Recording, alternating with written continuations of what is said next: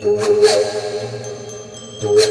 же еще в школе закладывалось, что мы вас сейчас готовим к этой взрослой жизни. То есть ты сейчас не живешь, а готов, как будто готовишься к тому, чтобы вот в 21 начать жить.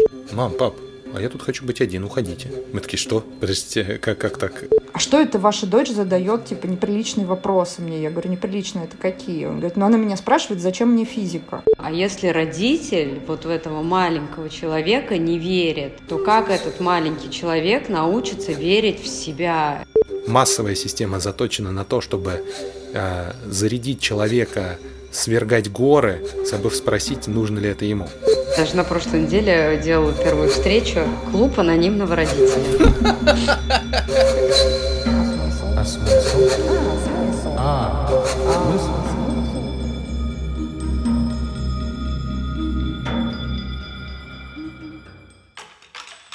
В общем, э, мы тут, как обычно, собрались, прекрасные. Э, всем привет, меня зовут Тимур. Всем привет, это Маша Иванова. И с вами подкаст «А смысл?». И сегодня у нас прекрасные гости. Наташа, представься, пожалуйста, сама. Привет, я Наташа. Я представляюсь как просто родитель, но просто родителя занесло в образование. В образование, связанное и с креативными индустриями, и с подростками. А в целом у меня большой разнообразный опыт и в кино, и в музыке, и в продюсировании. И все это пришло в итоге в образование. Ну, еще я мама.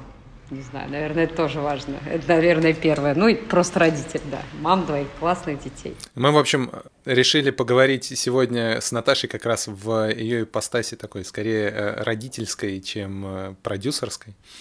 Мы, в общем, долго думали, как, как бы нам подойти к любимой теме детей, подростков, родителей, вот этого всего. И э, поняли, что никуда мы не денемся э, от того, чтобы ее все-таки в какой-то момент затронуть, потому что она для нас такая исторически сложившаяся, любопытная.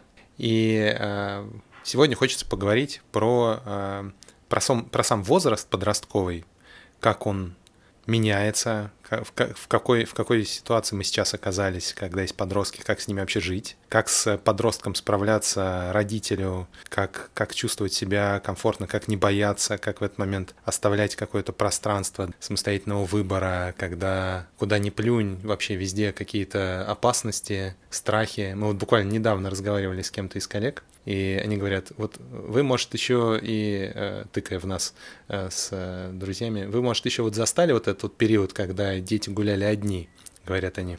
А вот последние 20 лет, вот это вот как бы, конечно, супер безопасно в России, но вообще помните детей, которые гуляли одни? я вот задумался и понял, что вот это вот гуляли одни, это какой-то, ну, очень взрослый, как будто бы, очень взрослая характеристика. То есть, если ты видишь человека одного, то ему там 15, 16, 17 лет, он там заканчивает школу, или там он уже студент. А до этого либо группки, либо с родителями, либо точно в каком-то в контакте с телефоном. И я понимаю, что вот эта вот история про передачу ответственности, про то, чтобы вообще видеть в ребенке того, кто сам вообще-то справляется с собственной жизнью, она куда-то уходит наверх или вообще исчезает, и мы как родители пытаемся до последнего, в общем, присутствовать в жизни ребенка, как-то его, не знаю, обезопасить. В общем, какой, какая-то тонна страхов как будто бы возникает, которых как будто бы раньше не было. И очень хочется поговорить про то, начать с того, как, э, в какой момент и вообще что является маркером того, что эту ответственность за какую-то, за жизнь, за собственное за собственный вектор, за собственную там устойчивость можно э, ребенку отдавать. А вот с этой стороны мне хочется зайти. А, Маша, я понимаю, что я сейчас это пытаюсь вырулить в какой-то вопрос, а у меня этот вопрос а прямо а сейчас. Я, а я уже, а я уже придумала ответ, не волнуйся. Я, я, я просто понимаешь, я нас... вот такой захожу в такое, в такое, в такое, в такое рассуждение, а думаю, Тимур, а вопрос-то какой ты хочешь задать? И вот решил в тебя, в тебя им бросить. Все. А, у тебя, я перефразирую твой вопрос, как обычно. Давай, давай. А, давайте обсудим, а что такое подростковый возраст, а вот с какой точки он начинается. Ну, то есть э, ты это обозначил как э, такую некую отправную точку, когда мы отдаем, и дальше описал какую-то супер огромную ответственность. А поскольку я А знаешь, она тоже... как будто бы не супер огромная, она как будто бы, знаешь, такая поступательная. Вот, да, я с тобой сразу хочу поспорить чуть-чуть, чуть, ну, расшить немножечко потому что я, поскольку уже проходила эту историю лично, а, я вот помню момент, когда, например, я поняла, а, что у моей дочери начался подростковый возраст. И я прям помню, я долго рефлексировала, как, как я это назвала. И это был момент, когда, в общем, она пришла из школы, начала мне рассказывать какую-то, значит, ситуацию, и я начала, как обычно, ей что-то отвечать, и она вдруг, э, ну, как бы начала меня обрывать и очень активно протестовать против э, моего тезиса. И так произошло раз, два, три. Это были какие-то эмоциональные всплески. И я, наверное, полгода не могла понять, о чем она от меня хочет. А потом поняла, то есть это был момент, когда перестали работать рекомендации в области поведения. То есть моя реакция была а, ну у тебя произошло вот это, значит, надо сделать вот так-то и так-то. А, и она вдруг начала против этого протестовать, что типа не надо вмешиваться, я тебе рассказываю. Ну, то есть понятно, что она не, не могла это э, вербализовать и сказать, там, мама, моя потребность сейчас заключается в том, что, да, но как бы своим вот этим поведением она показывала, что не нужно больше рекомендаций по тому, как мне поступать. Мне нужно, чтобы ты меня послушала и не вмешивалась, как бы вот не надо вот этого вот э, меча там или что-то там на моей стороне и так далее. И вот это была такая любопытная точка, после которой я поняла, что начался подростковый возраст, где подросток начал, то есть если до этого я сама замечала какие-то области ответственности, и это я скорее прогнозировала, что вот тут можно уже ее отпускать одну а, в рамках метро там в 8 лет, а вот тут вот в рамках там Московской области она готова там ездить по электричкам. А тут э, произошло такое прям отжатие, типа не надо, не лезь вот сюда, я хочу сама. Вот. И вот с этого, собственно, э, с позволения забрать себе право решать, как ей поступать в какой-то конкретной ситуации, вот лично в моем опыте, э, вот у нас в семье вот так начался подростковый возраст. Вот это как бы отправная точка. И это потом уже были всякие там отдать право на жизнь, на смерть и все остальное, по поводу которых я там рыдала с тобой. Вот. Наташа, а у тебя вот э, в твоем опыте что такое начало подросткового возраста? Ну или, может, не в твоем опыте, а что ты об этом думаешь? А, у меня кажется, что вот я пытаюсь вспомнить, э, во-первых, мне было сейчас очень ценно это услышать вербализированно, как ты все это обозначила. И мне, да, когда нужно просто слушать, стоять рядом, моя подруга однажды мне сказала, я ей позвонила и сказала, Катя, мне кажется, у нее трое детей, и вот двое уже как бы прошли этот рубеж, мне кажется, у моих подросткового возраста. Она говорит, ну, это такое, знаешь, их несет, а ты как родина-мать стоишь. И я думаю, как точно, как Очень точно, круто. да. И, и она пример прикольной мамы. И я понимаю, что вот со своей стороны, наверное, это именно так и было в моем подростковом возрасте. Я рано начала взрослеть и выходить в эту самостоятельность. И в итоге где-то непринятие моей самостоятельности выросло в конфликт. Ну, все родители по-разному это проживают. А в жизни моих детей, мне кажется, я очень рано, излишне, может быть, даже, хотя не знаю, излишне ли, а, начала их к этой самостоятельности прям призывать, привлекать, потому что я перестала очень рано с ними какие-то вещи, не все далеко, но те вещи, где их мнение, на мой взгляд, должно было учитываться, я садилась с ними вдвоем, втроем и говорила, ребят, я на самом деле очень хорошо помню, это была, например, какая-то поездка в Барселону, когда они были, ну, совсем еще маленькие, серии там 4 и 6 ну что-то такое. Я им говорю, смотрите, мы в Барселоне, у нас есть э, вот такой скоп вещей, которые я уже выбрала. Там такие аттракционы, какой-то морской, морской музей, сходить на пляж, съездить туда. Давайте придумаем, как, как мы будем тратить вот это вот время, куда вы хотите пойти. И тогда я очень четко вербализировала, что ну что такое поездки с детьми? Вот многие не, не готовы с ними ехать с маленькими куда-то. А я как бы понимаю, что если я еду куда-то с детьми, то я, а, это карточка кредитная, б, человек, который может вызвать такси или сесть за руль, и с, человек, который просто может за ними следовать, позволяя делать то, что они хотят делать, потому что подстраивать маленьких детей под свои планы – это очень неблагородное дело, тогда нужно просто по отдельности путешествовать. Так как я хотела ездить везде вместе, и вот у меня с супер раннего возраста такая идеология была как-то заложена, сформирована, и все время в таком формате, хотя вот где-то во взрослой, более взрослой жизни мне казалось, что ой, начался подростковый возраст. И это очень прикольно, потому что сначала ты как будто бы инвестируешь в то, чтобы их послушать, где-то их переубедить, возможно, ну, если вот прям совсем никуда не укладывается, там, условно, не перелетишь ты в Америку за два часа, и план не сработает. Но потом это достаточно рано дает э, свои плоды, и дети и самостоятельные, и такие самонаводящиеся, хотя не во всем нет такой-то идеальной истории, все равно этот подростковый рассинхрон, что что-то уже вот я недавно это объясняла кому-то из преподавателей. Я говорю, понимаете, сын в Америку один сам слетал, все там кучу сложностей преодолел, а вот каждый день заправить там постель или помыть за собой посуду или почистить зубы, ну, пока не может. Ну, вот это вот так. Это такие особенности этого возраста. Но в целом, да, у меня это как-то... Я вообще не, не выделяю вот в своем конкретном случае, в своем опыте отдельно подростковый возраст. Вот ты любопытную штуку сказала. Я подумала вот о чем, что действительно а, ну, я так, может быть, концептуализирую чуть-чуть, действительно, подростковый возраст — это максимальное проявление субъектности, на которую ребенок э, не всегда в целом готов, mm-hmm. да, ну, он хочет за что-то нести ответственность, за что, может быть, не всегда может, и поэтому ты всегда в двух ролях. С одной стороны, ты такой тыл, да, который всегда готов поддерживать э, и так далее, но при этом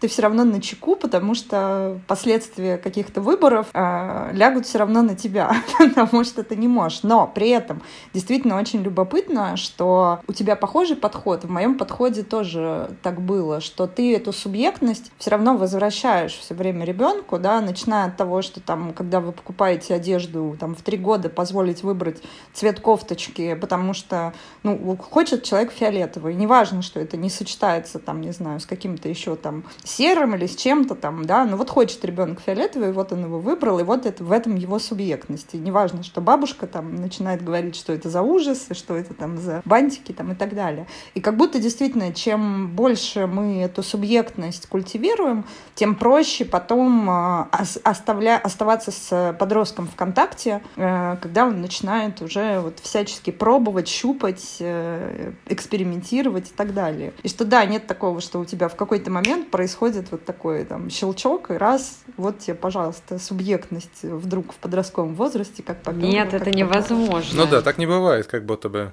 Так как будто бы не бывает, у меня сейчас сыну 6 лет, и мы с женой шутим, что, кажется, у ребенка начался его какой-то первый подростковый возраст. Вот это вот с захлопыванием двери, с... Мы пришли на...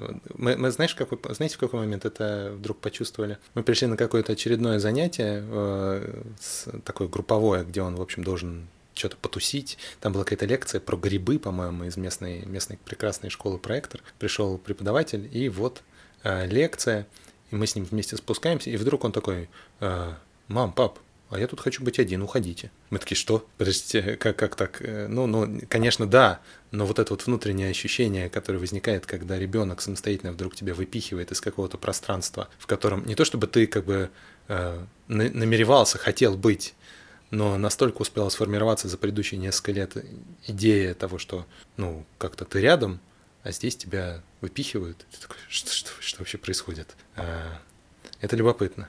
И здесь меня каждый раз, э, знаешь, что беспокоит? Я тоже с этой стороны стою, что кажется, чем раньше мы начинаем потихонечку отдавать какие-то зоны ответственности ребенку, тем лучше.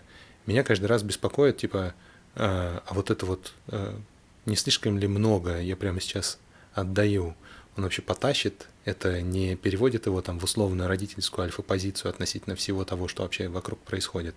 Я как бы себя сейчас не скидываю на него ответственность. И вот здесь один ответ я слышу в том, э, в том примере, который ты привела, Наташа, когда ты говоришь, что типа вот Барселона, и я собрала варианты того, что я бы там хотела поделать, и им отдала выбирать между этими вариантами, которые я уже собрала. То есть получается, что первый фильтр, вот это вот родительское удержание рамки возникает в тот момент, когда из абсолютной неопределенности там всей Испании или отдельной Барселоны ты выбираешь отдельные точки, которые типа, ну с твоей точки зрения ок. Это означает, что туда в поле выбора ребенка автоматом не попадет музей пыток или какая-то другая штука, которая, ну, с твоей точки зрения не очень, в общем, в этот возраст вылетает. А с другой стороны, ребенок сам может тебе притащить что-то такое и отдать, и тоже будет ок.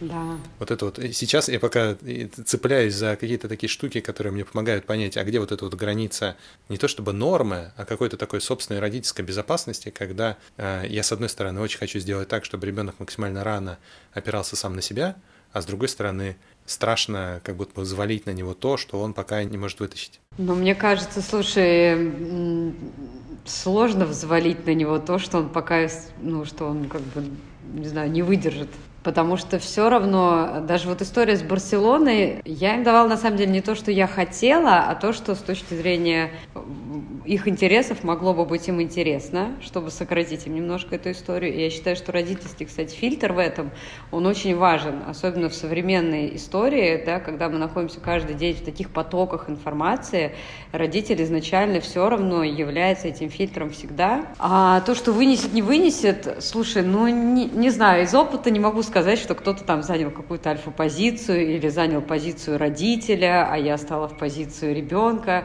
Хотя я вот так рассуждаю, на днях был смешной у меня дома прецедент, я что-то так устала и говорю, ну все, вы мне совсем не помогаете, я ухожу из дома, собрала чемодан и уехала. И думаю, где эта граница вообще подросткового возраста с другой стороны? Да. Естественно, естественно, я доехала до ближайшей парковки, поговорила с кем-то по телефону, потом думаю, куда я поехала. Вернулась домой. В общем, это, это очень смешно было. И вот здесь как будто бы они были такими взрослыми, а я этим ребенком, который ушел из дома. Ну, в общем, возвращаясь да, к вопросу э, того, что в детстве их этим перегрузить, мне кажется, ну невозможно их этим перегрузить мы же все равно отдаем им постепенно эту ответственность, и все равно мы понимаем, что они могут не справиться где-то. И это история, когда ты анализируешь вместе с ними, рефлексируешь, что получилось, что не получилось, почему не получилось, как можно сделать в следующий раз лучше. Самая большая в этом всем, на мой взгляд, проблема для родителей – это время, которое в это нужно инвестировать, потому что ребенок будет очень медленно забирать это, и результат будет очень не скоро, там, через 5 лет, а в чем-то через 10, а в чем-то через 20, угу. да, в каких-то аспектах. Поэтому это же не то, что вот прям мы ему передали, и он такой, окей, и в следующий раз вообще-то я тут мам главный, потому что я это знаю. Вообще очень любопытно, ты как бы, мы, мы начали говорить про подростковый возраст, и ты так любопытно обозначила, ну, то есть мы обозначили, с чего все начинается, но вообще классно обозначить еще, чем кончается подростковый возраст. Э, и ты сказала очень любопытную штуку, мы ее с Тимуром как-то тоже обсуждали, что на самом деле вот этот вот подростковый возраст с точки зрения зрелости, не с точки зрения возраста, mm-hmm. цифры, да, а с точки зрения зрелости, в общем-то, не так, э, я не так много людей знаю, у которых он случился. Я больше скажу, что ну вот что-то, мне кажется, до сих пор, в общем, в нас оно тоже такое подростковое, несмотря на то, что у нас уже взрослые дети, ну и так далее. А, и тут э, вот эта очень любопытная штука, когда в нас живут вот эти вот субличности, есть такая, такой подход в терапии э, Internal Family System, IFS, и он как раз вот из этих субличностей исходит. И в целом э, здорово, когда ты просто умеешь отдавать себе отчет в том, что да, вот этот вот мой внутренний подросток, он жив, и он, я даю ему место и так далее, да, но как бы у тебя все равно есть взрослый. И вот моя гипотеза заключается в том, что в социуме по поводу окончания подросткового возраста, что в социуме есть как будто сейчас такая социальная установка, ну что, вот мы тебе там 18 лет или там 21 год, все, давай, живи. И как будто ты уже вот должен все уметь, э, и ты выходишь прям, вот ты взрослый боль. человек. Отсечка. Вот. А на самом деле, я вот, например, по себе могу сказать, ну, может, я чуть заторможенная, но мне кажется, что я только к 40 годам То вот освоилась. Самое. Как вот деньги зарабатывать, как, э, не знаю, отношения строить, как работу выбирать, где у меня хобби и так далее. И вот эти вот смены, включая кризис и так далее. То есть как будто бы вот эта вот э, подростковость-молодость, да, она как будто бы чуть продлилась. И это нет такого, что вот тебе 21 год, ты взрослый. Мне кажется, вперед. как минимум до 30 это вот нижний порог подросткового mm-hmm. окончания подросткового возраста. В современной действительности, во всяком случае, да, нету такого. Еще вот это, знаете, это же еще в школе закладывалось, что мы вас сейчас готовим к этой взрослой жизни. То есть ты сейчас не живешь, а году, как будто готовишься к тому, чтобы вот в 21 начать жить. И это действительно... Это вообще, это тезис, который меня да. разрушает каждый раз, когда я слышу. Да, да, и как бы, когда ты думаешь, как бы, самое кайфовое вот этого время, когда ты что-то пробуешь первый раз, когда ты, не знаю, там, обхитрил учителя, да когда ты провел какую-то классную первую вечеринку, не спалил дома, родители не заметили. И, не знаю, там, первые какие-то поцелуи, все что угодно. Это что, не, как бы все разминка? Не жизнь, что ли? Ну да, серьезно. Не, не жизнь, мы не жизнь живем, мы как бы Готовимся. тренируемся, как там жить мы будем. А вы знаете, вот у меня сейчас почему-то есть аргумент э, вопреки, э, Просто немножечко, как будто бы у этого есть какой-то фокус. То есть я, с одной стороны, согласна с тем, что жизнь, она настоящая здесь сейчас, но с другой стороны, а, вот то, то, например, что я практиковала со своей дочерью, это некий такой, э, некая такая рефлексия, а вот что ты сейчас сделал, да, и что у тебя получилось, и что ты на самом деле тренируешь. То есть как будто бы а, это совершенно нормально. Ну, я как адепт lifelong learning, и что мы учимся всю жизнь, там, и вот навыков, и концепций вот этих всех, да, того, что человек развивается как личность. Если уж вы тогда э, вкидываете тезис, что мы сейчас тренируемся, да, ну, давайте тогда и к этому так и относиться, окей. Ну, то есть вот я пошел и сделал вечеринку, да, это в чем я потренировался? Там, в ивент-менеджменте, да, и у меня там с логистикой получилось, а бюджет не рассчитал.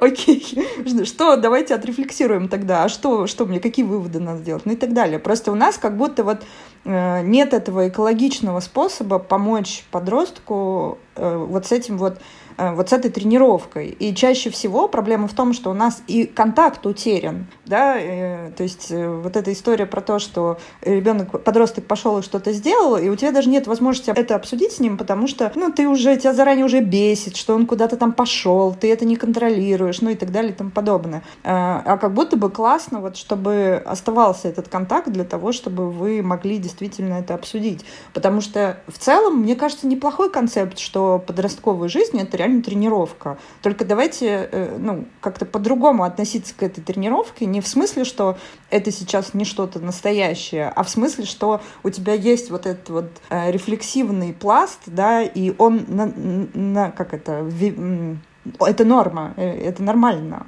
это нормально обсуждать. Да, и ошибаться нормально, и обсуждать нормально, но особенность этого в том, что невозможно вдруг начать говорить в подростковом возрасте. Это привычка, этот скилл, да, взаимодействие друг с другом формируется, начинает формироваться намного раньше. А когда ты вместо того, чтобы поговорить, говоришь, ну я же тебе сказала, как правильно, mm-hmm. и пошла заниматься своими делами, это никогда не сформируется. Поэтому вот мой поинт про время в родительстве в современном современным, да, когда никто ничего не успевает, он э, для меня супер важный. Время, внимание, которое мы уделяем этому процессу, сколько мы инвестируем в начале, чтобы потом просто сесть спокойно и поговорить. Даже если он всего не расскажет, ну хотя бы иметь шанс быть услышанным. Угу. У меня есть два тезиса. Первый про то, что ты, Маш, говоришь. Мне кажется, что этот вот этот вот рефлексивный подход к жизни, когда у тебя всегда есть вот эта вот какая-то метапозиция, из которой ты смотришь на вот что с тобой происходит, и там фиксируешь в каком-то внутреннем логе или там во внешнем журнальчике какие-то текущие выводы, заметки и такие пометки на полях на будущее. Это же вообще как будто бы способ жить. И в этом смысле он не, как будто бы не относится исключительно к подростковому периоду. Просто как будто бы это тот самый период, в который это подход было бы классно внедрить. Говорят, что классно научиться в подростковом периоде, научить, самое важное, типа, научиться учиться. И вот в этом смысле э, такая, так, такой рефлексивный подход к жизни – это то, чему было бы классно научиться в, этот, в, этот, э, в, в эти годы. Потому что ну, дальше этому просто будет научиться сложнее. А вторая история про... Э, и, в, том смысле, что это не заканчивается, э, такой подход к жизни не заканчивается э, там 21 годом или 30, это просто как бы встраивается такая привычка, которой было бы классно потом следовать. А, а про настоящесть как раз мне кажется, что хорошо, хорошо эту настоящесть э, подчеркнуть, потому что э, мы же никогда не живем типа в, на белом чистом листе. Мы как бы живем в каком-то социальном контексте, и в этом контексте, в тот момент, когда маятник находится на стороне, э, висит прямо наверху, и там на этой стороне написано «Подростковый период — это подготовка к взрослой жизни. Школа нужна для того, чтобы ты влился в социальную ткань общества в будущем и стал тем кубиком, который...» И вот это, то есть, когда там маятник, то говорить какую-то, сбалан... держать какую-то сбалансированную позицию, блин, можно, но она как будто бы вообще не повлияет на этот маятник. Поэтому вот эта вот история про подростки тоже, тоже люди, подростки тоже живут жизнь, и каждый этот конкретный опыт, который с ним происходит, для него субъективно важен, ровно так же, как замужество, развод, построение бизнеса, потеря бизнеса, переезд в другую страну, типа большие вехи из условной взрослой жизни. Просто в подростковой жизни эти вехи по-другому формулируются, но субъективно переживаются не менее, не менее значимо. Мне кажется, это прям супер важно держать в голове. А вторая история про время, я прям тут э, слушаю тебя, Наташа, у меня внутри так больно все, потому что я думаю, господи, как же мало времени я провожу с своим ребенком, как хочется проводить его больше. И, э, ну и прям плак-плак. Потому что... Тимур, тебе тут тебе нужна концепция достаточно хорошего отца. Я знаю. Я знаю. Мне, 30 процентов. 30 процентов. Мне кажется, на самом деле вопрос не только в количестве времени, даже не столько в количестве времени, сколько в качестве. Потому что можно, не знаю, ходить на футбол. Раз в месяц, а, да но при этом не как, ну, раз в месяц классно проводить время, а можно каждые выходные ходить в ресторан, но при этом брать с собой еще 33 друга, и ребенку вообще не уделять внимания, ну, типа, я каждый месяц, каждую неделю там вижусь с ребенком. Или iPad. Поэтому здесь, конечно, кач... Или iPad, ну, это моя любимая тема. Это, конечно, да, у многих. А, качество играет роль. То есть мне однажды сказал преподаватель один, она говорит, Наташа, а сколько чистого времени вы проводите вот, ну, с ребенком в день?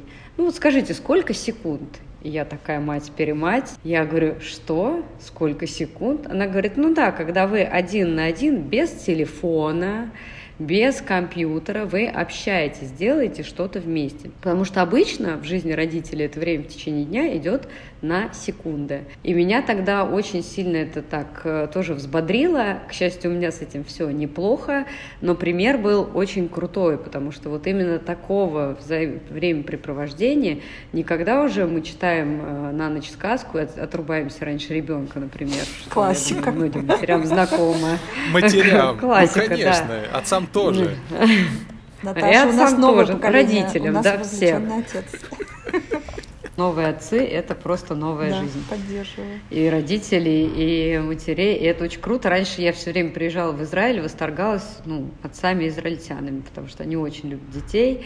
Э, выходишь на шаббат, они все с колясками, где там эти матери вообще неизвестно, что они там пекут, какую халу. А, но это круто, и очень много классных включенных отцов, и мне кажется, что здорово, если бы они еще коннектились друг с другом, была какая-то нейронная связь отцов, они поддерживали друг друга, делились бы какими-то лайфхаками, потому что, ну, прям это начинание, которое очень заслуживает поддержки. Особенно у нас в России это не сильно распространенная история. Да, и возвращаясь вот к подростковому возрасту и нашему родительству вот в этом. У меня в какой-то момент, э, я даже там какие-то лекции читала, что-то какие-то диалоги вела с родителями, и у меня сформировалось э, в какой-то момент такое описание, что родитель подростка, он как бы э, в чем важное переключение в роли родителя именно подростка. Он как бы убирает свою экспертность, как жить вообще, да, и становится инвестором и психологом да, и по запросу, да. по запросу он включает эксперта, потому что вот мне кажется, что основное, с чем э, сложно справиться родителю подростка, и это чаще всего по причине того, что он сам когда-то там не справился в этом со своими родителями, что в целом нормально, потому что ну вот мы так эволюционируем. Э, вот это, убрать этот контроль и представление о том, что ты лучше знаешь, что нужно твоему ребенку. Угу. И вот эта вот роль э, инвестора и психолога, то есть когда ты уходишь в тыл и создаешь такое, то есть как бы ты отпускаешь, он там что-то идет, колбасится и так далее, но ты при этом э, всегда рядом, и э, готов в любой момент э, включиться, либо когда там ситуация выходит за какие-то рамки, да, либо ну, там, помочь разгрести последствия. Вот. А проблема заключается в том, что э, ну, это же как с делегированием, только тут еще делегировать право на жизнь нужно, да, право на выбор, да, и, и мы и так, нам и так в целом делегировать сложно, то есть нам хочется как бы, чтобы все было вот как мы, и вот это вот понятие кооперации партнерской у нас с этим тоже, в общем, проблемки. Вот. А тут как бы целый ребенок, э, которому нужно довериться. Вот довериться в, в том, что он сделает те выборы, которые он захочет сделать, что он не дурак, что он там не пойдет на что-то да, и что главная задача родителя, да, оставить вот этот вот контакт и работать над контактом, над, над наличием вот этого вот контакта, который как раз и позволит сохранить э, вот эту вот связь и твою возможность на что-то повлиять, а не вот эта вот экспертность, которую ты изо всех сил пытаешься засунуть туда, куда оно уже не входит. Не пихается, вот. Но да. Это, да, но это, конечно, такой большой вызов э, для родителей подростка. Да, это биполярка, и это нормально. То есть с этим приходится просто, ну, э, ты знаешь, я как сейчас на какой-то еще сессии психотерапевтической, честно тебе скажу, потому что я себя как будто со стороны вижу, я все равно с этим сталкиваюсь, какой, какой бы я ни была спокойной, прогрессивной, mm-hmm. все равно все это в моей жизни тоже есть там, что-то со школы, что-то там с какими-то неубранными там чем-то, вот, но в целом я себя прям вижу со стороны, ну, хочу сказать, что очень сильно спасает хорошее чувство юмора в этой mm-hmm. ситуации, со стороны ребенка. У меня у сына потрясающее чувство юмора, и как только меня в какой-нибудь клинч, например, а, по поводу каких-то вещей, связанных с уборкой, и даже без клинча он, например, с утра а, говорит, мам, если я такая пришла его будить, смотрю по сторонам, озираюсь, еще не проснулась сама, он мне говорит, что, мам, пыль высматриваешь? Я уже понимаю, что, то есть там постоянно вот это, скрывайтесь все, идет мамзила, или в каком-то сериале, я помню, было показано, пыль 0,2 миллиметра. Ой, это про маму. И когда я поняла, что вещи, которые меня триггерят, и они поняли, как, э, ну, как бы мы до этого докопались в какой-то момент, а, что они меня именно триггерят, и они смогли перевести это в юмор, mm-hmm. это стало совсем иначе. Реагирую ли я? Да, я реагирую, но уже по-другому. Я понимаю, что в ответ сейчас мне прилетит тоже что-то очень смешное, и, в общем, невозможно будет как бы смеяться и напрягаться одновременно. Мне кажется, вот это вот э, отсутствие звериной серьезности вообще в жизни, оно помогает. И в частности, там, вот, вот, вот, вот, вот в этих вот штуках, когда вылезают наши какие-то внутренние демонята по непонятным поводам, это особенно поддерживает. Кажется, вот ты пока, Наташа, говорила, я поняла еще один э, какой-то прикольный принцип. Дело в том, что наши дети, которые выросли в гораздо большей любви и заботе, чем выросли, например, мы, там, сегодняшние, там, 35-40-летние, э, они э, отличаются от нас тем, что им проще быть уязвимыми.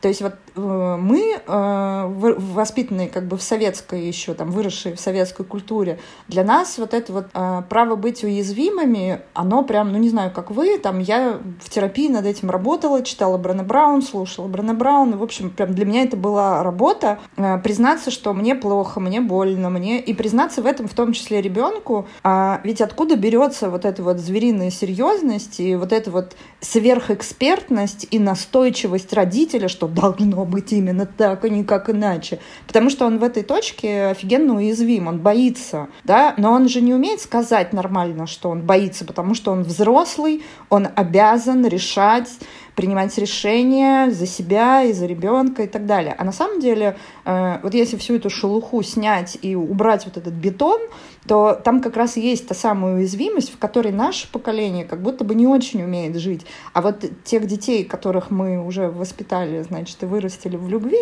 вот и поэтому они классно про это шутят, потому что для них это, для нас это ужас-ужас, а для них это, ну, типа, глюк, ну что, нормально, у меня тоже есть там какие-то глюки, они про, к этому гораздо легче относятся. И это то, чему бы хорошо бы поучиться, конечно, у них. Ты вот сказала про выросли в любви, и я вот вспоминаю, я понимаю, что э, я вырос в очень любящей семье.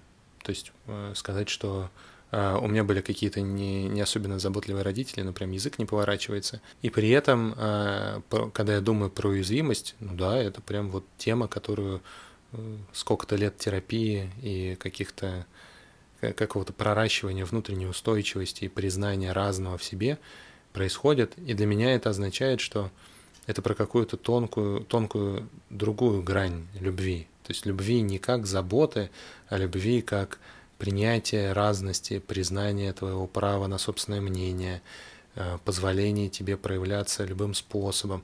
То есть это про какую-то безусловность в любви и про, про удержание такого контакта, несмотря ни на что.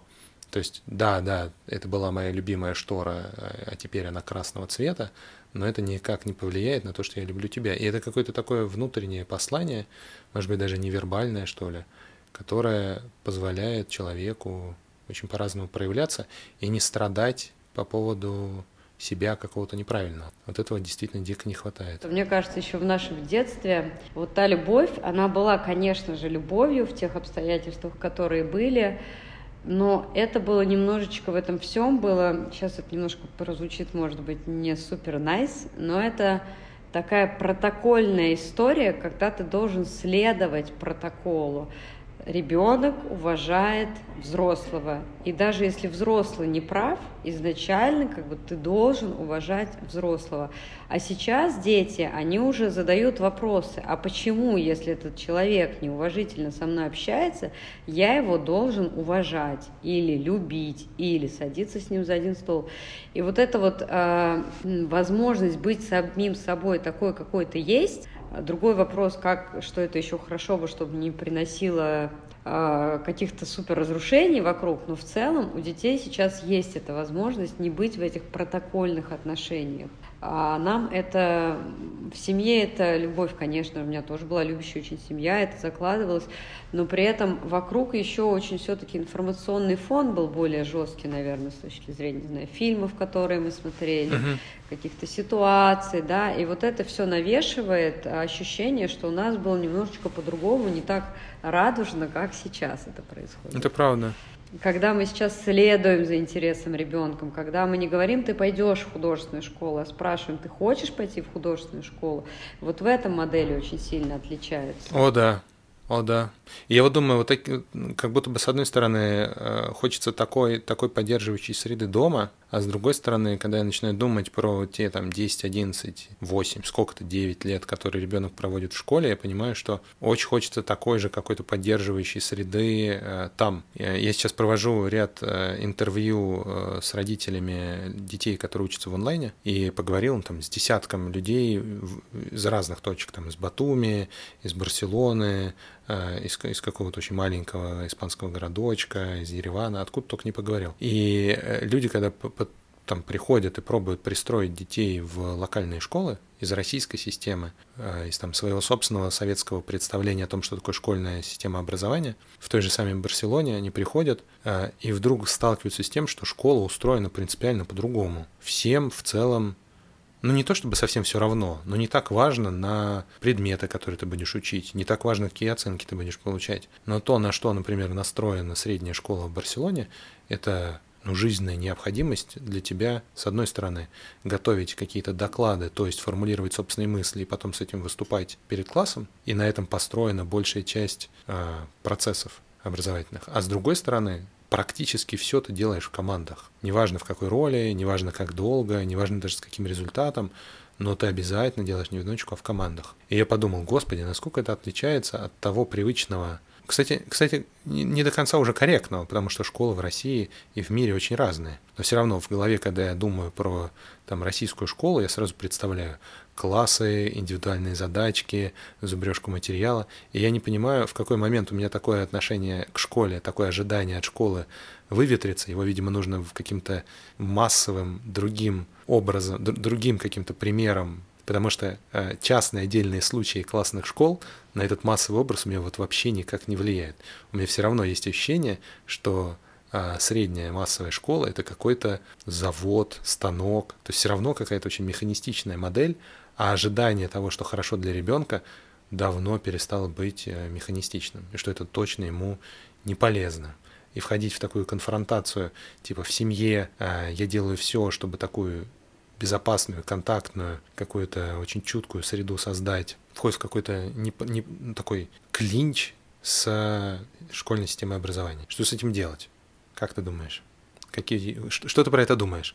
Я вот, я вот это все проговорил и думаю, а может быть это просто у меня такое, такое представление про школу сейчас, потому что 10 лет назад, когда я начал заниматься образованием, а, я, я такой пришел, а, общался с людьми, делали какие-то входящие интервью, я спрашивал про школу, потому что и, и, и очень удивлялся, когда люди делились своим супер негативным опытом школьным. Я такой, воу-воу, подожди, я учился в офигенной совершенно школе. У меня был театр, риторика, логика, и это была государственная, в смысле, не, не частная, вообще все было было хорошо у меня. И я разговариваю, понимаю, что типа у 9 из 10 людей, с которыми я разговариваю, при упоминании школы их просто трясет.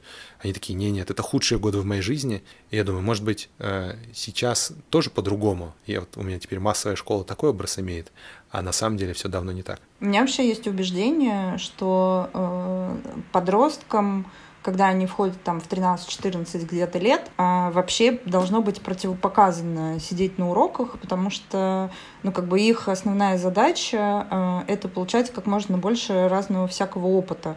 И как раз вот эти все проектные штуки, ну, мы как-то фантазировали, я не помню, мы обсуждали это с тобой или нет, но я точно фантазировала, что вот классно было бы, если бы э, это стало таким этапом обучения, когда ты не сидишь и не учишь э, материал, а когда у тебя есть э, два или три года таких проектных занятий, по разным, э, по разным темам. Это может быть чуть-чуть похоже на IB-систему, а, но вот что, это что-то такое, да, и когда ты, с одной стороны, заходишь в какую-то практику и пробуешь, э, ну, коль скоро там у тебя должна быть какая-то версия, а, где ты хочешь там дальше учиться, какое будет твое первое дело и так далее, ты же как-то должен сделать этот выбор, да, и для этого же нужно какое-то количество проб э, и так далее.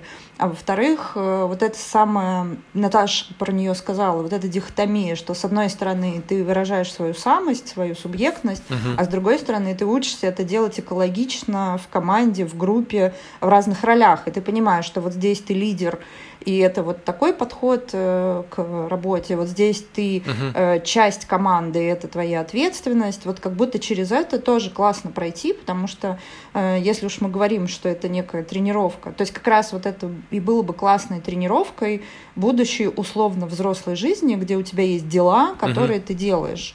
Вот. И я, конечно, в этом смысле очень страдаю на этот счет, потому что, ну, это большая такая перестройка, которую сложно, мне кажется, внедрить а, в такой традиционный образовательный процесс. И в этом смысле, конечно, хорошо, что сейчас появляется куча всяких э, возможностей по дополнительному образованию, в частности, вот то, что делает Наташа, где ребенок может э, ну, чуть раздвинуть эти границы и начать вот это бесконечно пробовать, пробовать, получать качественную обратную связь от наставников и не бояться. Э, я помню вот этот прецедент, когда у меня дочь училась в частной школе, но и там была проблема именно с подростками. То есть она как раз вот из тех, кто самость проявлять научился, а экологичность нет.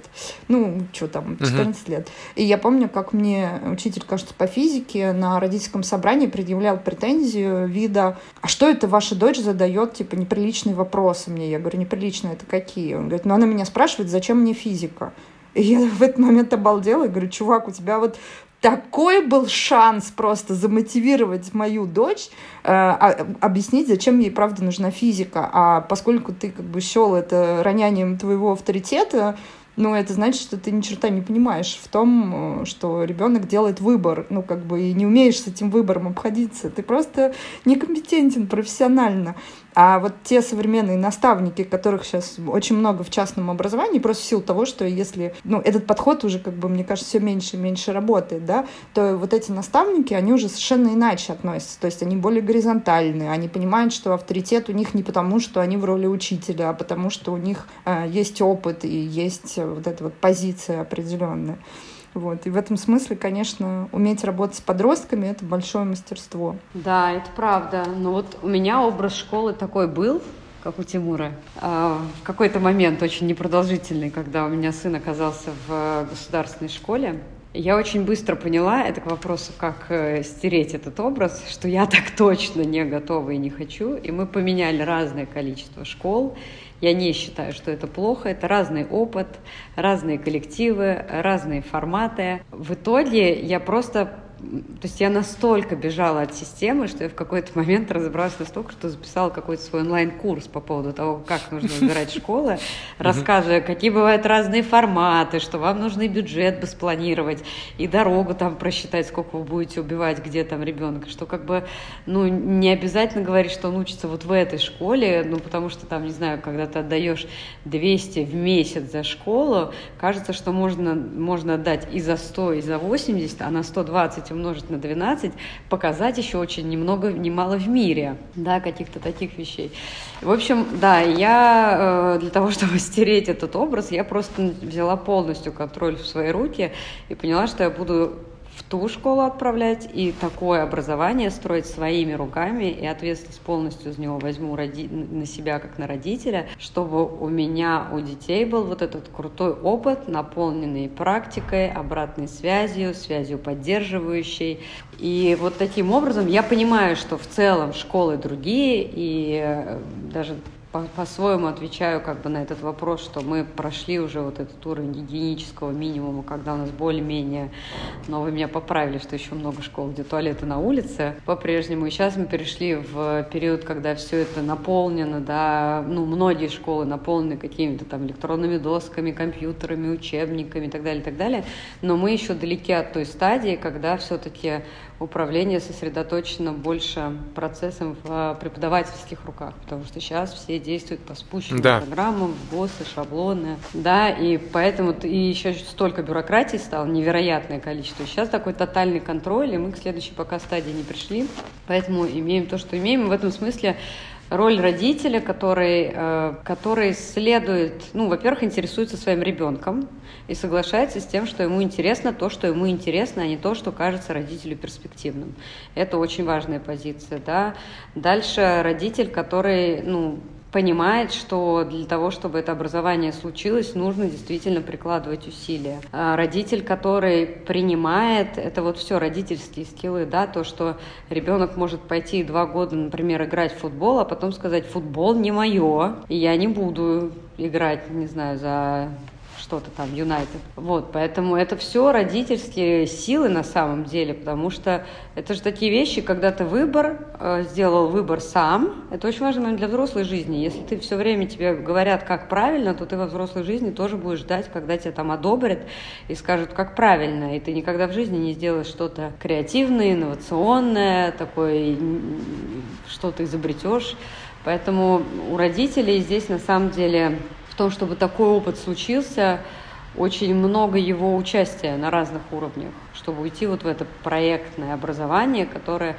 Кто-то может сказать, что у нас тут ютинс, например, мы какую-то ерунду лепим, не пойми, чем занимаемся, и, в принципе, все это не стоит тех денег, которые там, условно, у нас существуют, да, в расценках. Но это не так. Для этого в это нужно погружаться, нужно задаваться вопросами, а что это развивает. Это очень классная, на самом деле, история, потому что мы даже, когда делаем такую очень простую, так называемую арт-практику, и кажется, что приходит родитель с ребенком всего лишь, например, что-то там поклеить из разных материалов, но по факту мы можем назвать, наверное, 15-20 пунктов того, что в этот момент происходит. Как качаются софты, как качается коммуникация с новыми людьми, коммуникация с родителями, как они выходят из привычных обстоятельств и начинают работать на новом месте, но должны сохранять как бы, да, свою внутреннюю устойчивость. И вот это творческое на самом деле все дополнительное образование очень важно, и спортивное, и творческое, да, они каждый свою какую-то лепту вносит, и я все время родителей призывала нарисовать некое колесо баланса, неких важных зон развития, и школа это всего лишь одна какая-то там часть. Да, у кого-то больше, если они там в эти олимпиады, например, все хотят захватить, а, все пьедесталы всех олимпиадников, а у кого-то в меньшей степени, но в целом, на мой взгляд, вообще сейчас дополнительное образование играет, если не большую, то абсолютно равнозначную роль а, в жизни, да, вот в этом пути развития по сравнению с школьным образованием. Я вот слушаю тебя и думаю, господи, это получ... две вещи возникают в голове. Во-первых, это означает, что родители нужно совершить такой прям, ну, прыжок веры, как в Assassin's Creed. Такое, я ни черта не понимаю, но я так верю в своего ребенка, я верю, что его вот это поисковое поведение, его искренний интерес к жизни, его исследовательский какой-то процесс вообще, э, то есть следуя за ним, мы придем в точку, в которой он будет, ну, с одной стороны, выживет, да. ну, там, во всех этих соци... во, во всех этих тестах и там не упадет с какого-нибудь очередного BMX и не сломает себе шею в конец. А с другой стороны, а, что он придет в точку, в которой спустя там 10, 15, 20, неважно сколько-то лет, а, ну, сможет с одной стороны зарабатывать себе на хлеб, а с другой стороны а, еще и там какую-то социальную успешность построить, счастливым будет, не знаю, здоровым, семья, ну не знаю, там какое-то количество внутренних желалок родителя вылезает. Я тут это адвокатирую, эту позицию, не в том смысле, что я ее придерживаюсь, а в том смысле, что важно ее заявить, мне кажется. И это прям, ну, прыжок веры. А с другой стороны, как будто бы такой подход однозначно возвращает ответственность за развитие в руки родителя, а впоследствии самого ребенка. Ну, то есть, да. мы же раньше жили в какой картинке мира? Ну, в той или иной степени был какой-то гарантированный трек, ну вот хорошая школа, потом окей, хороший вуз, и можно было с какой-то вероятностью при... все-таки сказать, что ну вот если так, то и там соломку подложить. Ну, хоть как-то ты, в общем, устроишься. Или очень хорошо устроишься, если... Э, мы общались с э, парой американцев в какой-то момент, когда э, стартовали только смарт-курс, и э, такие, ну вот, предпринимательство, бизнес, и столкнулись с таким непониманием, в смысле, а зачем ты занимаешься бизнесом? Спросили они нас. И мы такие, ну вот, ну интересно, классно. Говорит, а ты? Говорит, а я не буду, у меня образование хорошее. В смысле, зачем мне заниматься бизнесом? Я, я, буду, я буду классно зарабатывать, потому что я, у меня классное образование, меня купят в рынке, я заработаю свои миллионы долларов, просто работая в нормальном треке. И я думаю, ё-моё, в моем, в моем мире, а, в моей жизни это настолько не попадает в, в представление о том, как оно устроено. То есть я ожидаю, там, от своего ребенка, там, условного трека э, развития ребенка, что э, если он пойдет типа, по проторенной дорожке, какой, какая бы она ни была, там явно будет еще миллиард таких же, в особенности в международном, в текущей ситуации, когда ну, конкурентное поле уже давно не локальное, а глобальное, там точно будет миллиард, потому что там еще будут индусы и китайцы. И как бы бесполезно с этим конкурировать. А это означает, что единственный способ это как бы строить что-то свое, опираясь на внутренний там зов, на собственную творческую какую-то креативную способность, не знаю, на что-то вот это вот изнутри такое источником бьющее. А с другой стороны, и это второй тезис, про то, что родителю как будто бы никуда не деться от того, чтобы начать в этом разбираться. То есть как будто бы э, в предыдущей версии можно было доверить ребенка, его будущее, и там как будто бы задача родителей заключалась в том, чтобы разобраться, типа, какая институция лучше, какой вуз, какая школа, какой тьютер, какой репетитор, какая страна для поступления, неважно. А сейчас как будто бы, если родитель признает ответственность за то, что, ну, там, за поддержку ребенка, то ему, хочешь не хочешь, при, придется развивать в себе ну, там, какой-то психо, какие-то психологические отдельные навыки, что там как-то чуть-чуть хочешь не хочешь разбираться в педагогике, в, упаси господи, карьерном консультировании.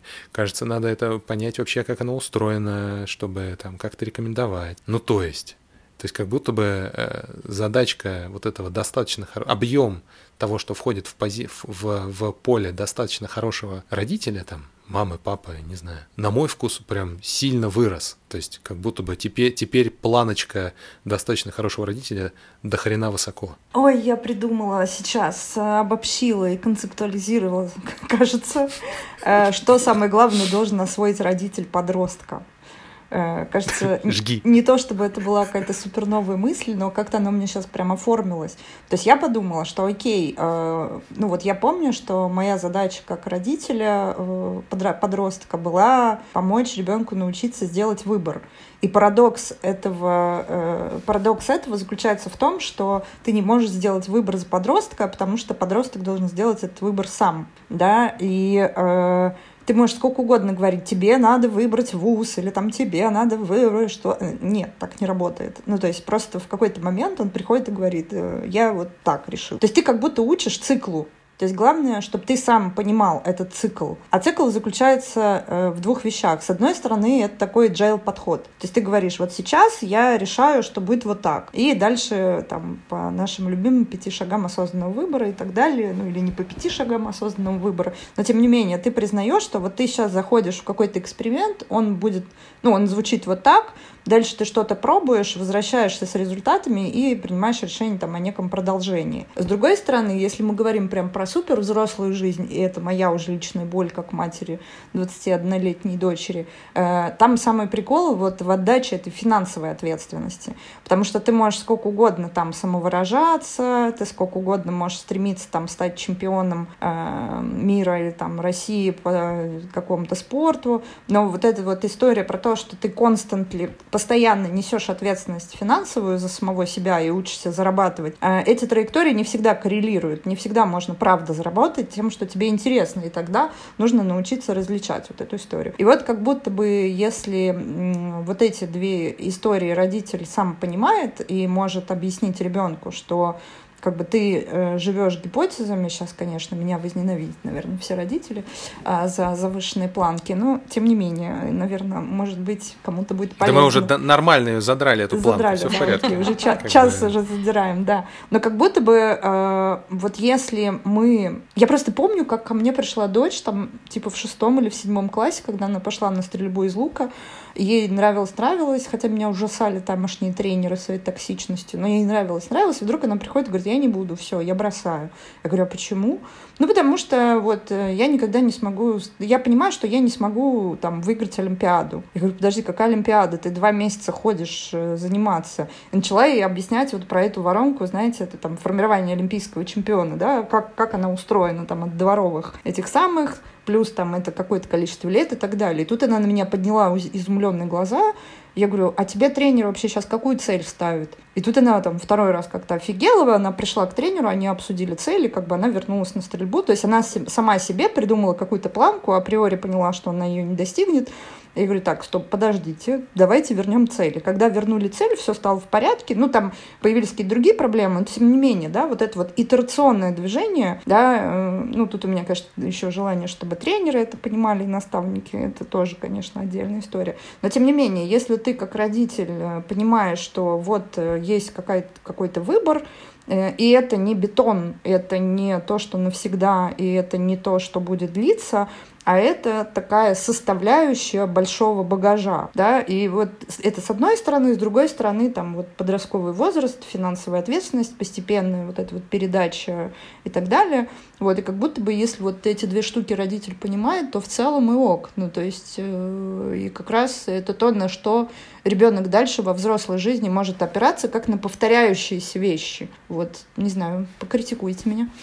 Нет, я критиковать не буду, я поддержу. Это правда, действительно. Но вот это опять же к вопросу о том, что это все является частью такой ответственности родителя, чтобы фундамент всего этого сформировать. И Тимур, знаешь, меня очень сильно зацепила вот эта э, фраза о том, что родитель должен совершить прыжок в неизвестность, доверить, поверить своего ребенка, я в этот момент подумала, а если родитель вот в этого маленького человека не верит, то как этот маленький человек научится верить в себя? Это какая-то, это даже не может быть как будто бы вопросом, что он должен это сделать. Ну, в целом, в идеальной картине. Спасибо тебе большое, что ты это подчеркиваешь.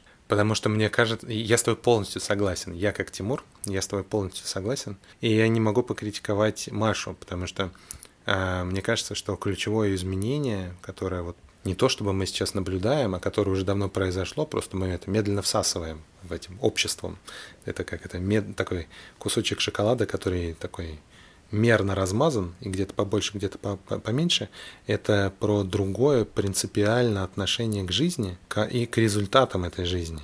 То есть если там в, какой, в какой-то итерации до я вот сейчас говорю про время, как будто бы, а это как будто бы не про время, а про а, базовую линию, то есть как, с какой то стартуешь. То есть как будто бы стартуя с определенной, с определенной стартовой позиции, единственная цель твоей жизни – это вырваться, выбиться, не знаю, в люди, заработать, ну, в смысле, куда-то добежать, и все, что делают родители, дети, они как бы врубают эту ракету, засыпают туда все возможные ресурсы, плево, бабло, время, загубленную молодость, не знаю, годы, не годы страданий, ну, в смысле, вот все, всю ту энергию, которую можно, они как бы влепляют в эту ракету для того, чтобы эту цель достигнуть. И как бы ну, поскольку туда столько энергии запулено, ну, зачастую люди действительно прошибают этот потолок на этой энергии. Стеклянный потолок или реальный социальный какой-то потолок своей страты. Выходят на следующий уровень и охреневают Потому что оказывается, что вот то, то куда они пришли, это, конечно, хорошо, но дальше, а, там вообще-то а, надо удержаться, а для этого нужны совершенно другие скиллы, чем те, которые нужны, чтобы туда прийти. А второе, подскребает там к 30, к 40, не дай бог, к 50 годам вопрос, а зачем? Ну, в смысле, ну окей, ты здесь, а зачем? Дальше-то что? И это разрушает совершенно всю эту построенную конструкцию. А есть как будто бы другой, знаешь, э, и мы как будто бы э, обсуждаем ситуацию, когда ребенок изначально встает там на плечи рода. Мне хочется в этот момент поблагодарить всех, всех тех, кто стояли до, там, прабабушки, прадедушки, и там все вот эти вот тысячи, сотни, десятки и там ближайшие поколения, которые до. Потому что ребенок изначально встает э, на какую-то базовую линию, с которой вот эта вот ракета изначально не целеполагается. Она такая не про то, что тебе обязательно нужно куда-то вырваться, выбиться, а изначально к ребенку и к его жизни возвращается этот вопрос, а ты вообще, а что ты хочешь сделать со своими этими ста годами жизни, которые тебе вот здесь, кажется, предстоит провести. И это же удивительно, это же удивительно, потому что до совсем ведь недавнего времени не стояло такого вопроса к ребенку. В смысле, что ты хочешь? Ну, в смысле, вот туда ты пойдешь, а дальше мы просто обсуждаем инструменты, которыми ты туда добежишь. У тебя там эта скрипочка лучше получается, класс, ты как бы вот туда пойдешь, но цель за, заранее задана. Твоя задача пробить этот потолок. А сейчас вот все, что мы обсуждаем, это инструменты, которые позволяют ребенку а, самореализоваться. О Господи, как-то типа почувствовать себя живым, в, в, даже и вот это вот мне кажется тоже важно, не почувствовать себя живым когда-то, за что мы часто критикуем школу, потому что она типа готовит к жизни когда-то, а чувствовать себя живым вот в каждый вот этот продолжающийся момент жизни, и сейчас, и теперь, и снова, и вот это вот, и это все жизнь, и она разворачивается, и чтобы эта жизнь у тебя длилась, а мы как бы инструмент пытаемся найти форму, формулу родительскую, учительскую, системную, средовую, какую угодно, которая позволяет ребенка этими инструментами жизни оснастить, но сильно для другой цели. И вот у меня вот такой сейчас инсайт случился, что как будто бы вся наша претензия, э, моя, я сейчас говорю за нас, но, честно говоря, моя претензия, хотя мне кажется, что мы в этом близки, э, к системному образованию, она как к системе образования, она как раз в этом целеполагании. Массовая система заточена на то, чтобы э, зарядить человека, свергать горы, забыв спросить, нужно ли это ему. Вот что ключевое. У меня тут рассуждение есть моего любимого Инглхарта, который про World Value Survey, Survey да, всемирное исследование ценностей, что вот эта история про то, что во что бы то ни стало, а, значит, стремиться напихать и все остальное, ну, как бы начиная с того, что, в принципе, эта система, она была направлена на повсеместную грамотность, да, которая уже как будто бы не актуальна в современном мире, потому что эта грамотность случается раньше, чем заканчивается школа даже. Вот. В отдельных всем... странах в этот момент хочется сказать. В смысле, в России, да, да, потому да. что и вот не везде разница, так. Да, и разница как раз заключается в том, что у тебя как бы безопасность э, экономическая уже достигнута или еще нет. Потому что я как раз отношусь э, к той категории э, людей, и которая пихала своего ребенка во что бы то ни стало, выпихивая его в другой социальный слой из того социального слоя, откуда родом я. И тут я, я ждала момента, значит, вернуть про сериал Джи, Джинни и Джорджи, который я тут фанатею э, последние два месяца. Вот. И там как раз тоже такая история, когда мама сама там с какими-то странными э, такими мошенническими замашками и, в общем, кучей всяких демонов в поведении и в душе, но при этом она вот выталкивала своих детей в то поле, где будет безопасно, э, и где не будет булить, и где не будет сложно именно с точки зрения морали, да, что вот э, дети должны оказаться в том обществе, где э, хорошо быть умным, где хорошо вот как раз вот это э, самовыражаться и как можно больше проявляться, но для этого как будто бы в контексте должна быть безопасность. А до тех пор, пока у тебя этой безопасности нет, ты правда бежишь а, бежишь и выпихиваешь своих детей туда, где это будет ценно и важно. Поэтому мне кажется, что все-таки мы с вами обсуждаем все это с поправкой на социальный слой, а, в котором а, самовыражение возможно тогда, когда у тебя прикрыта, прикрыта безопасность. Я думаю, что этот водораздел есть Я думаю, что он есть. И ты знаешь, мне кажется, тут еще важный момент, что вот этот момент, когда ты пытаешься выпихнуть в какую-то другую вот эту жизнь ребенка через какие-то вещи или там дорогие школы, а на самом деле, может быть, нужно было это сделать чуть-чуть по-другому. Это тоже родительский немножко такой выбор, потому что не могу сказать, что это всегда прям, ну, то есть, что это прям совсем вот выживание, выживание, даже при достаточно, ну, таких средне очень статистических э, источниках дохода можно сформировать для ребенка многое, но это, опять же, требует вовлечения. Тут скорее ресурсность, ну, не то, что скорее, а в том числе ресурсность родителей играет немалую роль. Вот насколько он может, грубо говоря, понимаешь, есть родители, которые пока там, если не куплю сумочку или что-то, что-то, там я на ребенка тратить на образование, условно, не буду. И вот этот вот раздел, он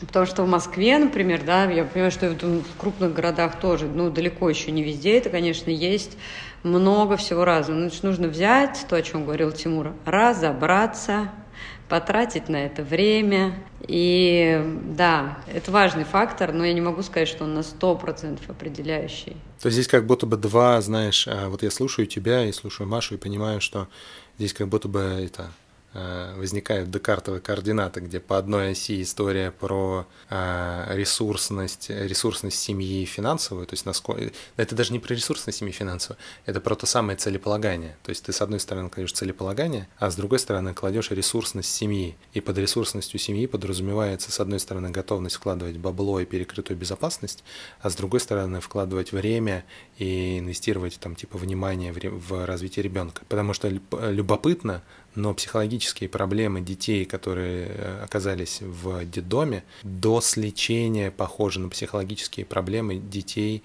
э, родителей мультимиллионеров, которых э, возят водители, у которых 13 нянь и прочая вот эта вот картинка, уровень проблем очень схожий, как ни странно. Хотя, может, и не странно. В смысле, я говорю, как ни странно, но это не странно совершенно. Ну, такой фрактал.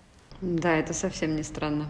Интересно даже, нужно поизучать почитать. Да. Там немножко другие получаются боли, ну, в смысле, содержательно другие боли, но по, но угу. по форме травмы а, как будто бы без, очень угу. похоже. Это про такое про отвержение, про одиночество, про изоляцию, про отсутствие контакта, про неспособность этот контакт создать, ну и т т т т т т т что дальше впоследствии. Да, да, просто в разных в разных декорациях. Абсолютно, декорации разные, а суть проблемы очень похожа.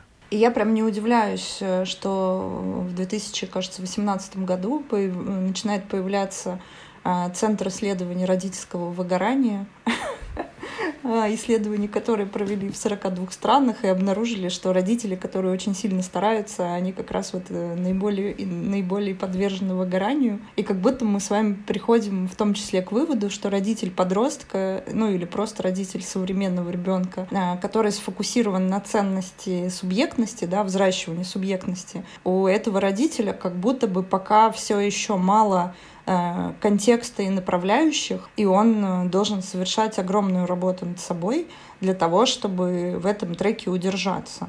Да, удержаться и О, сделать да. Э, то, что вот на кончиках пальцев он ощущает, что полезно сделать. То есть как будто бы прямо сейчас нарабатывается и вот этот и понятийный аппарат про субъектность, и привет Марии Миркис и ее прекрасным коллегам, да, и э, все эти истории про то, а как, собственно, быть самому родителю с учетом того, что он не хочет навредить, э, а хочет поддержать, ну и так далее и тому подобное. Поэтому хочется как-то с одной стороны сказать, что да, на родителях э, современных лежит огромная ответственность, им нужно там опираться и так далее.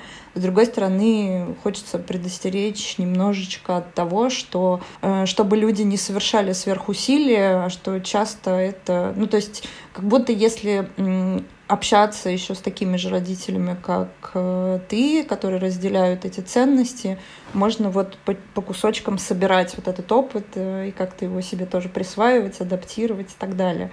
Вот. Но вообще очень, да, любопытная проблематика. У меня есть э, вот эта идея, я даже на прошлой неделе делала первую встречу, клуб анонимного родителя. Куда ты приходишь, понимаете, и говоришь, а моя, вы представляете, да, я родитель, и я сегодня ушла с чемоданом из дома. Да, я родитель, и я сегодня трехэтажным матом. Потому что вот этим родителям вовлеченным, им супер нужно понять, что ты не один. Так же, как алкоголикам, наркоманам, да, потому что это действительно сложно, это очень сложно. Вроде как легко, ничего особенного, но на самом деле это не так, чтобы легко, и клуб анонимного родителя, я считаю, нам нужно запускать, друзья. Ой, я, кстати, предлагаю, это отличная идея, я, кстати, предлагаю нам э, после подкаста, после, после того, как вот мы совсем все это завершим, э, может быть, какие-то прикольные книжки еще пособирать э, в список литературы, кто чем, или не, не книжки, а может быть, ролики, ну, то есть кто кем uh-huh. вдохновляется и кто на что опирается, может быть, кто-то кого-то читает, а, чтобы, вот, чтобы, да, такой у нас э, небольшой был гайд для родителя, как родителю не сойти с ума. Потому что я да. вот вспомнила, например, про Никиту Карпову, который совершенно делает прекрасные вещи для родителей подростков. Я обожаю этот tone of voice. Топ. Чертовы подростки, да, это прям прекрасно. Который, в общем, признает и то, что действительно сложно родителю, но при этом сохраняет вот этот подход субъектности и помогает с этим разбираться. Есть еще классный Дима Федорцов. Я на самом деле думала, что нужно про Никиту обязательно сказать. Мы постоянно на связи, и Дим Федорцов, он делает проект для подростков, тоже очень прикольный переход. И прям туда родить детей нужно сдавать, особенно когда сложно, и родителям тоже нужно туда заходить. То есть, в принципе, очень жалко, что мало людей этим занимаются, но в целом они есть, и учитывая, что это все доступно в поле, и почитать, и посмотреть, они это как раз все время вытряхивают с очень, в очень классном вот этом tone of да, их прямо имеет смысл слушать. Я буквально сегодня с утра, прочитав вопросы, Думаю, так, задача подросткового возраста. Включу-ка Карпова. Включила какое-то старое его видео, там, не знаю, трехлетней давности, не потерявшего ни разу актуальность, конечно же. И, в общем, залипла там где-то минут на 40, слушая. Его это просто на репите можно переслушивать и каждый раз успокаиваться. И там столько всего он придумал, поэтому собрать книжки. У меня много книжек, книжек про школы, я могу вот про эти процессы какие-то э, собирать, потому что у меня такая, мне кажется, мощная опора на себя, что я нативно к этому все время прихожу. Хотя mm-hmm. иногда вылетаю куда-то в стратосферу, но в целом как-то само собой происходит. Мне хотелось еще последний коммент дать про родителя, про вот эту вот сложность такой поддержки хотелось дать.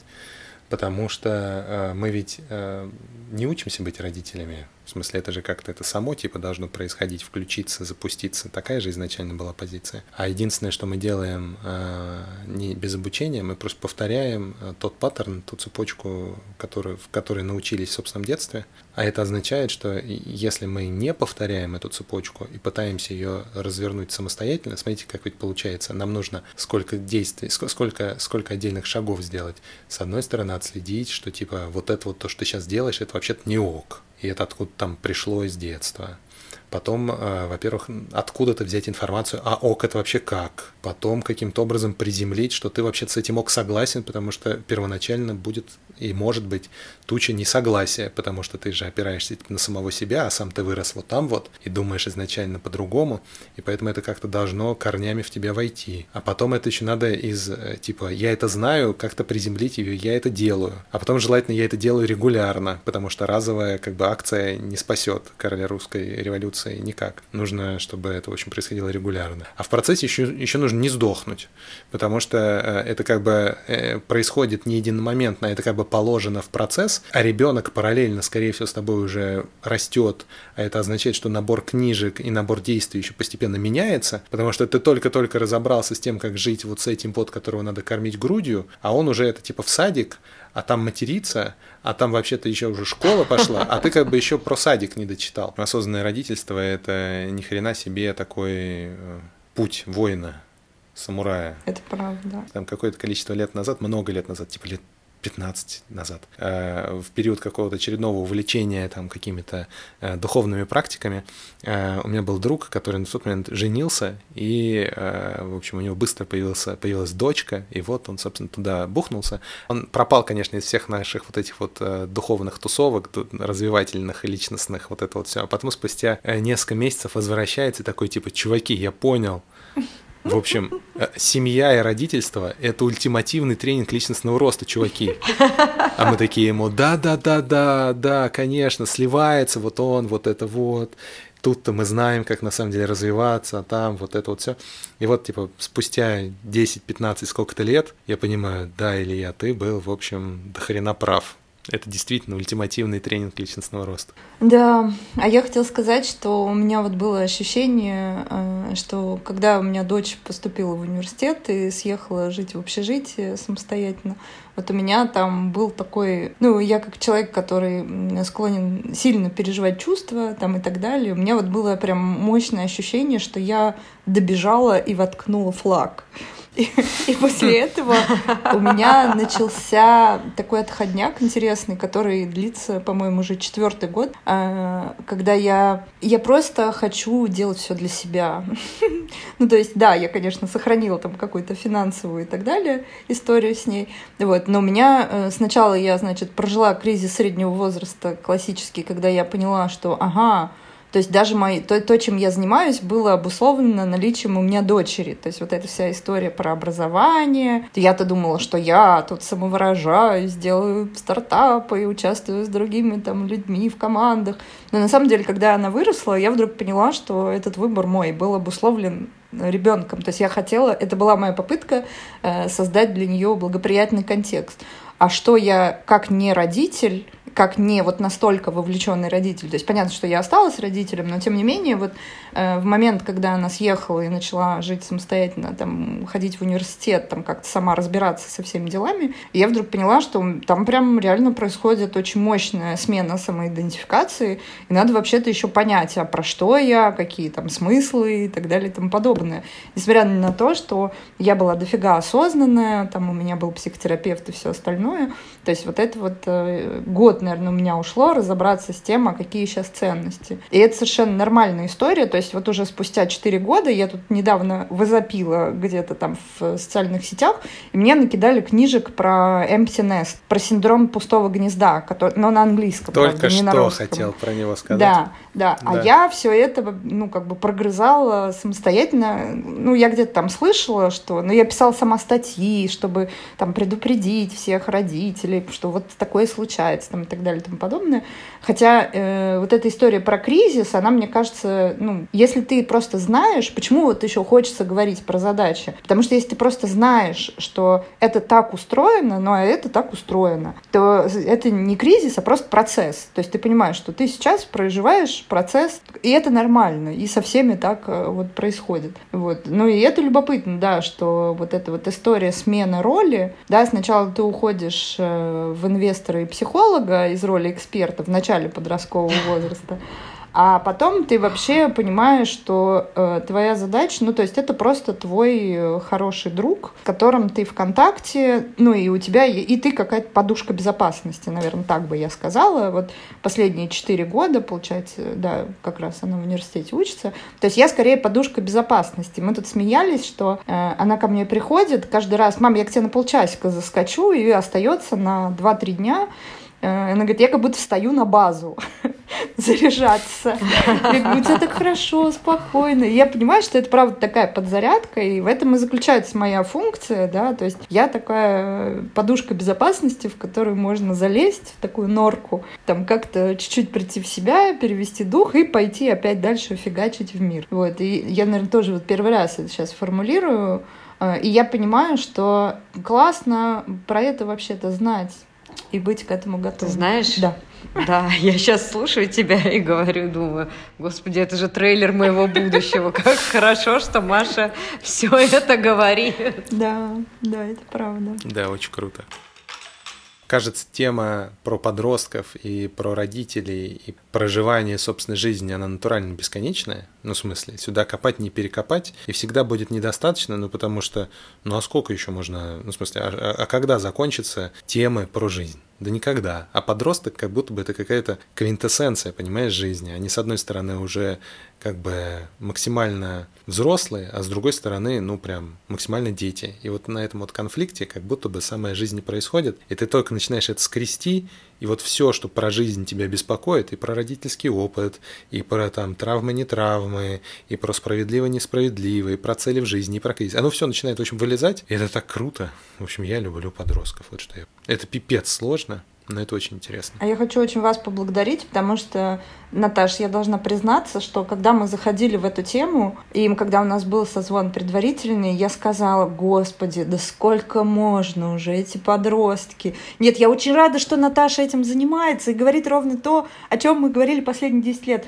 Но это уже так все, господи, сколько можно. Но оказывается, вот наш разговор, он, во-первых, можно, и во-вторых, э, меня это до сих пор волнует, и я очень рада. И спасибо вам за то, что в нашем разговоре я как будто бы вот сформулировала какие-то важные для себя вещи, именно как родителя уже как бы повзрослевшего подростка, но все-таки еще подростка. Вот, так что спасибо, что вы дали почву для того, чтобы это все-таки оставалось живым. Да, тут должен быть такой сразу какой-то джингл, перебивка, переходите по ссылке в клуб анонимного родителя мы будем с вами 24 на 7 говорить как э, линия поддержки, знаете, когда звонишь, это линия доверия, как телефон доверия был. Угу. И мы такой же для родителей можем, мне кажется, запустить потихоньку. А, ребят, было так круто и так классно, и так было здорово посмотреть на себя со стороны, благодаря многим как бы высказываниям Маши, как уже такого бывалого, прошедшего через этот подростковый, ну, какую-то часть этого подросткового периода бойца. Я, я надеюсь, что мы будем услышаны, и вся эта информация будет лететь, лететь, и подросткам будет легче, и родителям будет легче, и ближе, и теплее, и светлее а, друг с другом. Аминь. Да, спасибо большое. Аминь. Пусть будет больше счастливых людей, хочется сказать. Мне кажется, мы этому явно поспособствуем. Всем пока-пока.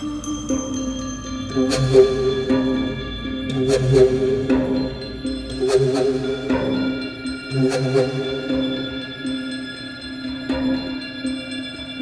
Thank you.